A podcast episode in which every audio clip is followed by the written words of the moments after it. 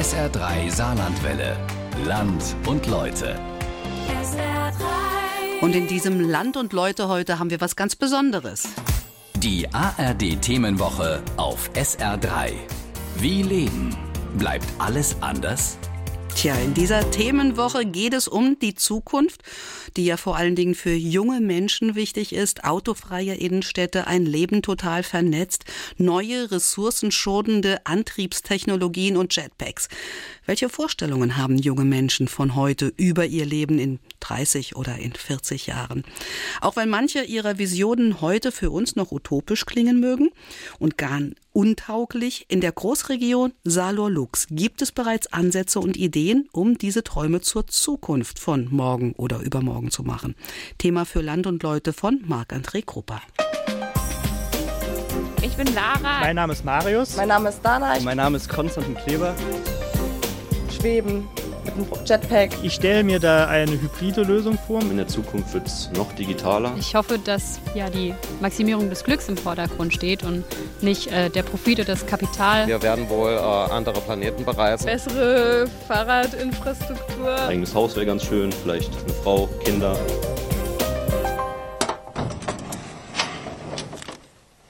Da steht sie, meine Zeitmaschine. Wahnsinnsgerät. War zwar ein bisschen knifflig, das Teil aufzubauen, aber auf YouTube findet sich ja für alles eine Anleitung. So, ich würde sagen, wir sind bereit für den Zukunftscheck eurer Visionen. Treffen mit Marius und Konstantin. Die Jungs haben schon während des Studiums beschlossen, sich selbstständig zu machen und Projekte zu realisieren, die das Leben in der Zukunft vereinfachen sollen. Gerade haben sie mit ihrem Start-up ein Produkt entwickelt, das Möbelherstellern ermöglicht, ihren Kunden per 3D-Modell auf Tablet oder Smartphone eine echte Vorschau ihrer neuen Einrichtung mit Küchen, Tischen und Deko zu gewähren. Augmented Reality, 3D-Brillen, vielleicht auch Flugtaxis oder Jetpacks. Sieht so auch die Vision ihrer Zukunft aus? Da ist Marius dann doch skeptisch. Er glaubt, dass diese Dinge eher einen kleinen Teil in Zukunft ausmachen und der Fokus auf die Weiterentwicklung des Smartphones gelegt wird. Aktuell managt man ja schon einen Großteil seines Lebens über das Smartphone, von Einkaufslisten bis hin zu äh, seinem Kalender.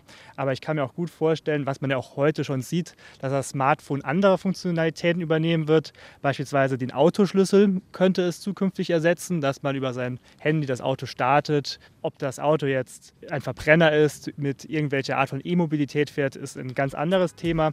Sein Kumpel Konstantin hofft, eines Tages keine Brieftasche mehr zu brauchen. Ich gehöre zu dem Teil der Gesellschaft, die schon es versuchen, größtenteils auf das Bargeld zu verzichten. Es gibt gewisse Situationen in Bäckereien, wo das noch nicht angeboten wird. Und ich glaube, es wird gesellschaftlich mit den nächsten Generationen dazu kommen, dass wir auf, auf ähm, Bargeld verzichten werden, ähnlich wie in Skandinavien das schon der Fall ist. Tatsächlich wünschen sich die beiden Jungunternehmer, künftig mal in einer Welt zu leben, in der die Technik unser Alltagsleben massiv erleichtert. Also meine Idealvorstellung ist, dass die wöchentliche Arbeitszeit sinkt, dass die Digitalisierung und die Automatisierung dabei hilft, die Produktivität so zu erhöhen, dass der Einzelne netto am Tag weniger arbeiten muss und somit mehr Freizeit hat. Ich denke, dass viele Dienstleistungen, die wir heutzutage physisch konsumieren, über irgendeine Art von IT-Produkt, also digital äh, zu konsumieren sind und dass das einiges erleichtern wird. Und ich denke, dass das Leben in 30 Jahren mehr diese Form annimmt. Marius und Konstantin gehören eher zur Fraktion Technik ist super, die Welt wird vernetzter, Digitalisierung nimmt weiter zu. Ökologische Bedenken werden durch Innovation und Fortschritt aus der Welt geschafft. Vielleicht nicht unbedingt durch Flugtaxis oder Weltraumaufzüge, sondern durch eine Weiterentwicklung bestehender digitaler Möglichkeiten in Verbindung mit dem Menschen. Mit diesem Feld beschäftigt sich schon seit vielen Jahren Marie Rigaud aus Metz, Designerin und Professorin am Institut Inu Design. Für dieses Institut hat sie vor einiger Zeit bereits eine komplette Materiothek aufgekauft. Das ist ein Raum voller Regale mit Hunderten von Stoffen, Steinen, Klötzen und Materialien mit verschiedenen innovativen Eigenschaften. Ein durchsichtiger Betonstein, der leichteste Stoff der Welt, ein Hemd, das nicht schmutzig wird, eine Schuhsohle, die beim Spazierengehen Energie produziert und das Smartphone auflädt. Donc, euh, mais on va trouver euh, wir haben hier eigentlich die ganze Palette. Man findet zum Beispiel Dämmstoffe, die aus Material bestehen, das man sonst vielleicht wegwirft. Ich habe auch welche aus Plastikmüll oder Metallresten da. Ich interessiere mich vor allem für das Digitale. Das dürfen wir nicht mehr als Zusatz betrachten, sondern als Material selbst. Wir stellen also etwas her und der Stoff ist dann schon digital vernetzt.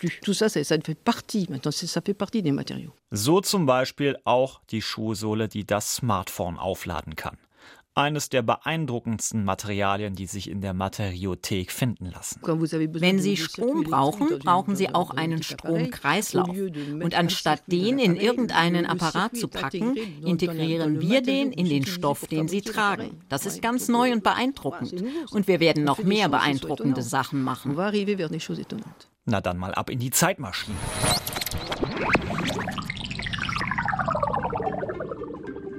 Weil schon jetzt unsere Kleidung Temperatur oder Herzschlag messen kann, wird sie in Zukunft direkt mit unserem Smartphone verbunden sein und kann dessen gesamte Funktion durch Tippen auf den Ärmel oder Zupfen am Hemdkragen übernehmen.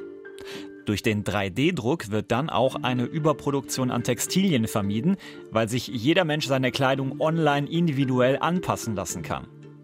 Auch im Bereich Nachhaltigkeit im Design wird es massive Veränderungen geben. Also entweder werden wir mehr Holz verwenden, diesen Trend sehe ich aktuell im Bereich Design. Wir haben ja sogar schon versucht, Fahrräder aus Holz zu machen. Das kann man ja auch wiederverwerten. Und dann gibt es auch noch Plastik, in dem Bakterien enthalten sind, die das dann am Ende auflösen. Was wir gesehen haben, war jetzt eher ein Blick in die nahe Zukunft. Denn an den Wunderwerken der Technik, die wir gerade erlebt haben, wird schon jetzt intensiv geforscht und gefeilt. Die Chancen für Marius und Konstantin stehen also gut. Zurück in der Gegenwart. Mit Jonathan und Lara. Für die Studierenden ist klar, die Welt, in der sie einmal leben wollen, soll anders sein als jetzt.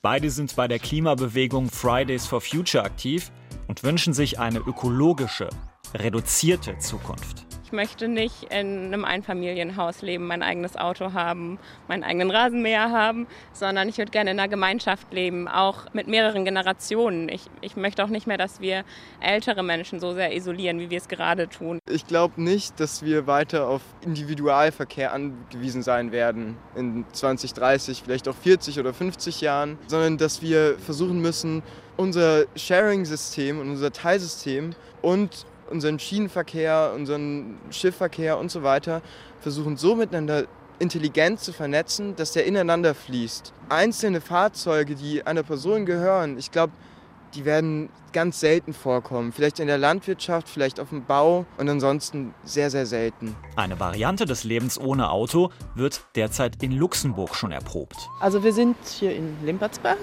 ist einer der größten Stadtteile der, der Stadt, hat über 10.000 Einwohner. Sonja Gengler ist Architektin und Stadtplanerin und führt mich durch das Stadtviertel.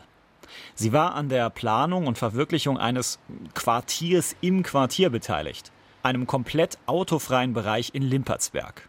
Es ist der erste überhaupt in Luxemburg. Es ist eine sehr gemischte Population, also sehr viele unterschiedliche Nationalitäten wohnen hier.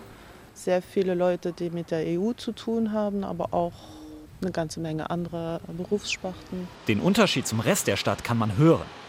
Am Rande des neuen Quartiers klingt es noch so, wenige Meter später dann aber schon so. Die Siedlung im Herzen von Limpertsberg ist durch keine Straße an den Rest der Stadt angebunden. Parkplätze gibt es nicht. Dafür ist die nächste Straßenbahn zu Fuß oder mit dem Rad schnell erreichbar. 50 Neubauten sind hier entstanden, viel wurde mit Holz gearbeitet. Außerdem hat man eine alte Rosenzüchterei kernsaniert, um sie zu einer Kita umzubauen. Weitere autofreie Bereiche sind in Planung, erzählt Sonja Gengler. Das hier vermehrt, also an, an mehreren multipliziert halt größer und nicht unbedingt, aber das hängt einfach davon ab, was, was sich ergibt. Das, da, da diese, diese Quartiere ja mitten in der Stadt sein sollen, wo es halt genug Geschäfte und alles, was man an Infrastruktur so braucht, existiert. muss man halt schauen, wo, wo man Areal hat. Hallo. Sorry. In einer der brandneuen und zugegebenermaßen auch nicht preisgünstigen Wohnungen sind seit kurzem Caroline Pauls und Charlie Klein eingezogen. Beides Autoverweigerer und Fahrradfahrer aus Überzeugung. Ich würde schon sagen, dass es schon Potenzial hat. Man muss natürlich auch sehen, dass Luxemburg äh, eine kleine Stadt ist. Das heißt, es kommen viele Leute von außerhalb in die Stadt arbeiten. Aber es muss halt schon mehr für die Fahrradfahrer getan werden. Das heißt, die Infrastruktur ist noch nicht optimal, wenn wir mal sagen. Zum einen die Infrastruktur, äh, wie du eben gesagt hast, die Fahrradwege müsste man noch ein bisschen weiter ausbauen. Man müsste dafür sorgen, dass wenn mal irgendwo eine Baustelle ist, dass dann auch klar wieder ein Fahrradweg da ist, der drumherum geht, was ja jetzt eben eher nicht so der Fall ist. Da ist noch Luft nach oben auf jeden Fall. Und was sagen die beiden zur ferneren Zukunft? Wie sollen ihr Leben und ihr Zuhause mal in 30 oder 40 Jahren aussehen? Steigen wir mit dem Paar und der Stadtplanerin in die Zeitmaschine. Und was seht ihr? Bessere Fahrradinfrastruktur. Man kann alles eigentlich schneller mit dem Fahrrad erreichen als mit dem Auto. Und deshalb werden die Leute dann auch umdenken und werden sich dann auch denken, okay, ich arbeite und ich wohne in der Stadt. Das macht für mich überhaupt keinen Sinn, hier mit dem Auto lang zu fahren. Ah, der Trend geht in die Richtung, dass man viel äh, energiebewusster leben muss und wahrscheinlich auch auf äh, das, was wir heute normal oder Luxus sehen, dass wir uns vielleicht anders bewegen und es auch weniger mit individuellen Mitteln tun als mit kollektiven Mitteln. Aber ich glaube, die Jugend ist schon ganz gut auf dem Trend, dass man scheren kann und teilen soll. Vielleicht muss es ja auch nicht unbedingt ganz autofrei sein. Vielleicht gibt es ja künftig auch noch eine andere Platz- und energiesparende Alternative zum Pkw. In der Großregion Saarlor-Lux wird zumindest gerade intensiv dran geforscht. Und jetzt wird's abgespaced, Freunde. An der Uni Nancy haben mehrere Ingenieure eine Art Rohrpost-Taxi entwickelt. Dabei wird man wie in einem Science-Fiction-Film mit einer Kapsel durch eine Röhre quer durch die Stadt von A nach B geschossen. Das soll eines Tages mal den ÖPNV revolutionieren. Eine 300 Meter Teststrecke dafür existiert seit kurzem und die habe ich mal ausprobiert.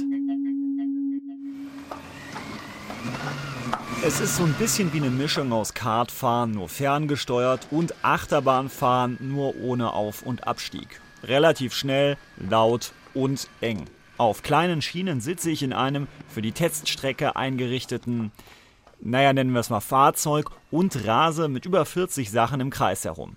Das soll dann mal eine leise, komfortable Kapsel mit zwei Sitzplätzen werden, die mir jederzeit an einer Haltestelle zur Verfügung steht und mit der ich am Ende sogar mit über 60 Sachen quer durch die Stadt düsen kann.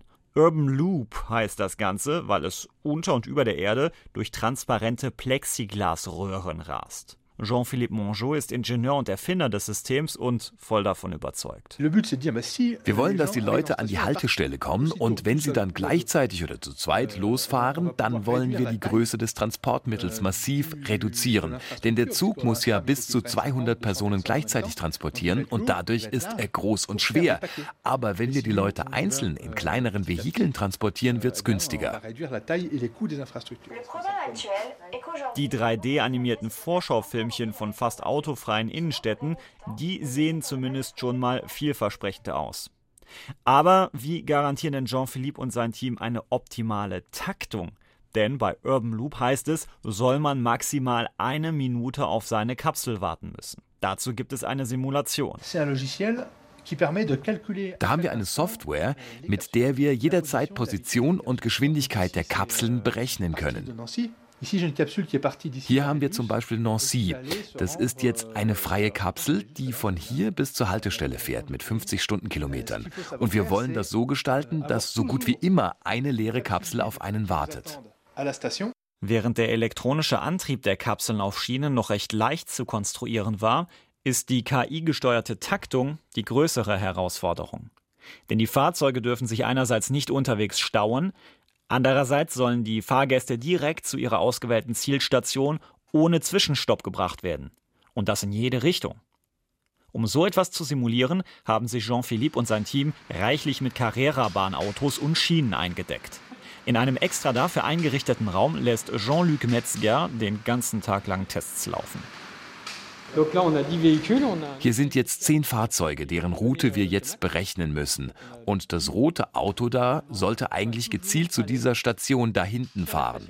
Das wartet kurz an der Station und sobald die Strecke frei ist, fährt es los. Eh äh, okay, heute Morgen hat es noch geklappt. Ja, es läuft noch nicht alles rund, aber Jean-Philippe und die anderen Tüftler glauben, dass Urban Loop schon 2021 voll funktionstüchtig sein kann. 500.000 bis 4 Millionen Euro pro Kilometer müsste man bezahlen, um das Röhrennetzwerk in seiner Stadt oder Gemeinde einzubauen. Zum Vergleich, ein Kilometer Straßenbahn kostet 10 bis 20 Millionen Euro, je nach Gelände. Die vollelektronischen Rohrposttaxis sind damit kostengünstiger und bringen einen schneller von A nach B. In der Theorie. Das Team muss jetzt noch all diejenigen überzeugen, die der selbstfahrenden KI nicht trauen und allen, die Platzangst haben. Die grüne Industrie, die muss auf jeden Fall kommen in unserer Zukunft. Ähm, sollte die nicht äh, kommen, sieht es eigentlich schlecht für uns aus. Wir werden viel mit Wasserstoff arbeiten, weil wir Hitze brauchen. Wir werden viel mit Solarkollektoren arbeiten. Wir werden viel mit Windkraft arbeiten und uns da die Energie herholen, die wir brauchen, für tatsächlich die Industrie am Laufen zu halten. Als Werksarbeiter bei Ford in Saarlouis macht Christian sich nicht nur Gedanken um seinen Job, sondern auch um die Zukunft der gesamten Branche. Einerseits will auch Christian, dass Strom und Energie künftig ohne CO2-Ausstoß geliefert werden, damit die Erde lebenswert bleibt. Andererseits sieht er nicht, dass die Menschheit künftig in irgendeinem Lebensbereich freiwillig zurücksteckt. Eher geht es seiner Ansicht nach höher hinaus. Ich stelle uns ähm, als interplanetare Gesellschaft vor. Wir werden wohl äh, andere Planeten bereisen und ich hoffe, dass wir die Fehler, die wir hier auf der Erde begehen, nicht mitholen auf die anderen Planeten und dass wir mit diesen Planeten respektvoll umgehen und das hoffentlich dann auch irgendwann auf diese Erde hier übertragen. Die Energie dafür soll dann aber bitte schön zu 100 Prozent grün hergestellt sein. Ist es möglich, in 30, 40 oder 50 Jahren komplett grünen Strom zu produzieren?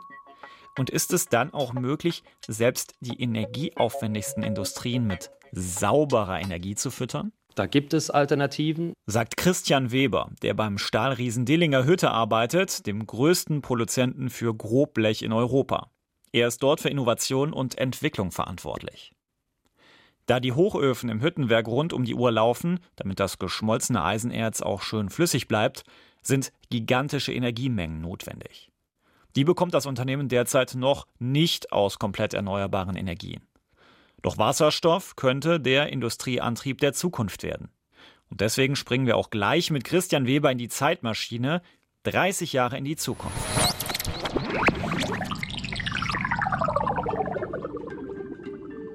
Unser Ziel ist ja ab 2050 CO2-neutral zu sein.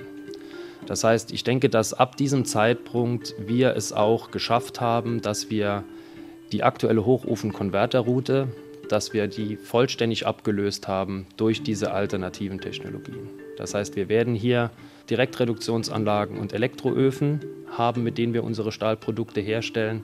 Das heißt, wir können, wenn dann die Mengen an Wasserstoff und die Mengen an erneuerbaren Energien zur Verfügung stehen, hier unser gesamtes Produktspektrum grün herstellen. Die Stahlindustrie im Saarland versucht bereits, ihren Anlagen stattdessen schrittweise Wasserstoff beizumischen, um in den Jahren bis 2050 schrittweise Kohlendioxid einzusparen. Verfolgt man dieses Ziel konsequent, hat das Ganze dann noch einen weiteren positiven Nebeneffekt. Weil in diesen Elektroöfen werden wir auch vermehrt Schrott einsetzen können. Das heißt, wir können mit dieser neuen Technologie die Recyclingrate von Stahl deutlich erhöhen und können damit auch deutlich ressourcenschonender Stahl produzieren. Fragt sich natürlich, ob im Jahr 2050 Stahl überhaupt noch benötigt wird. Die Branche sagt natürlich ja. Aber zur Wahrheit gehört auch, dass der Mensch die Rohstoffvorkommen der Erde plündert, um damit Häuser zu bauen, Schienennetze zu verlegen oder Smartphones herzustellen.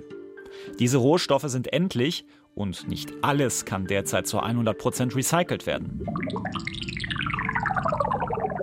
Doch eine neue Art der Herstellung von Materialien und Baustoffen könnte die Zukunft auf unvorstellbare Art und Weise revolutionieren. Die wird am Karlsruher Institut für Technologie erforscht. Ein internationales Team von Studierenden und Forschern arbeitet zusammen mit Professor Dirk Hebel an der Architektur der Zukunft.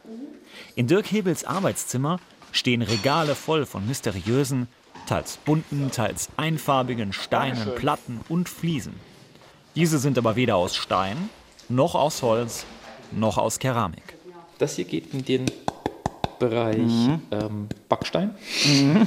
Das sind Elemente, die wurden eben druckfest konfiguriert. Das heißt, dass wir hier sehr viele Druckkräfte aufnehmen können. Das ist zum Beispiel ein Element aus einer Installation, die wir im Futurium in Berlin stehen haben und das man sich auch anschauen kann, wie wir gezeigt haben, wie wir in Zukunft mit Pilzmaterialien den Stein oder die mineralischen Steine Alternativen anbieten können. Pilze? Tatsächlich Pilze? Ja, Pilze. Das ist das Stichwort. Bauen und Designen mit Pilzfasern ist kein krudes Science-Fiction-Märchen, sondern schon Stand der Wissenschaft. Ich kann damit zum Beispiel ähnlich wie im Betonbau Zuschlagstoffe, in dem Fall jetzt biologische, das heißt Holzschnitzel oder irgendwelche Abfälle aus der Maisindustrie oder irgendwelche Reishülsen oder Kaffeehäutchen, kann ich im Endeffekt benutzen, ähm, um sie mit Pilzmyzel umwachsen zu lassen kann dann diesen Prozess nach ungefähr zwei Wochen abbrechen, indem ich ihm das Wasser entziehe, dem Organismus, und zurück bleibt eine Struktur, ähnlich eines menschlichen Knochens. Das heißt, ich könnte dann diesen Werkstoff als Ersatz für Ziegel, für Betonsteine oder für andere druckfeste Materialien einsetzen. Die Pilzbacksteine sind im wahrsten Sinne des Wortes steinhart. Gefühlt kein Unterschied zu einem gewöhnlichen Ziegelstein. Das sind im Endeffekt solche Alternativen, die ohne irgendwelche Chemie, ohne irgendwelche ähm, Zusatzstoffe aus der Petrochemie allein mit diesem Pilz-mit-C-Material verwachsen und dann gepresst werden. Wir haben hier eher schon das Problem, dass wir zu hart werden. Das heißt, wir müssen gucken, dass wir ein bisschen weicher werden, damit es hinterher noch schraubbar und sägbar bleibt. Dirk Hebel hat aber auch für leichtere Materialien und Textilien einen passenden Pilzersatz. Ein Stofffetzen, der sich wie Leder anfühlt, kann dazu dienen, etwa Autositze zu bekleiden. Auch er besteht aus Pilzfasern, einem immer nachwachsenden und verfügbaren Rohstoff. Wir gehen wieder in die Zeitmaschine. Die Städte und Dörfer der Zukunft sehen gar nicht so anders aus als jetzt. Aber Häuser, Möbel, Decken und Autos sind eben auf Basis von Pilzmyzel zusammengesetzt. Und das funktioniert. Und das Beste, alles kann wiederverwendet werden. Aus Sicht von Dirk Hebel können wir in Zukunft aber auch schon mit den Städten, die wir bereits gebaut haben, arbeiten. Urban Mining nennt sich das. Das heißt, dass die Mine der Zukunft eben nicht mehr die Mine ist, wie wir es noch kennen, äh, in der Erde als Stollen, sondern im Endeffekt die Stadt, so wie sie heute gebaut ist, als neue Mine fungieren kann. Das heißt, wir müssen mit wachen Augen dort hineingehen. Wir müssen schauen, was kann ich heute schon herausbauen, Sorten rein eventuell, oder auch mit der äh, Prämisse vielleicht einmal einen Qualitätsverlust zu etablieren, aber dann danach immer wieder auf dem gleichen Kreislauf zu operieren.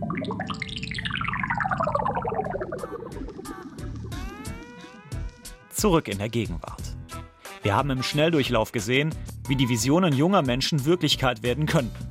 Autofreie Städte, Hyperloop, Transportmittel, Hemden als Smartphone-Ladestation oder sogar Smartphone-Ersatz. Faszinierend, was uns in der Zukunft erwarten könnte und natürlich auch, was sich dann am Ende durchsetzt. Bei den Gesprächen fiel aber auf, manche Jungs und Mädels, mit denen ich geredet habe, hoffen eher auf den technischen Fortschritt, andere auf ein reduziertes ökologisches Leben. Einige Wünsche klangen jedoch bei fast allen gleich. Einfach glücklich sein, also mit dem, was ich mache. Dass man gesund ist, dass die Menschen um einen rum gesund sind, das ist mir sehr wichtig. Ich hoffe, dass ja die Maximierung des Glücks im Vordergrund steht und nicht äh, der Profit oder das Kapital. Individuelles Glück. Da lohnt sich vielleicht keine Zeitreise, sondern eher eine Reise in die Gegenwart. Nach Panama oder El Salvador. Zwei arme Länder mit schwierigen Lebensbedingungen. Doch Studien zeigen, Dort leben, gemessen an der Freude im Alltag, aktuell die glücklichsten jungen Menschen der Welt. Uns gehört die Zukunft, wie junge Menschen künftig leben wollen. Land und Leute war das von Marc-André Krupper.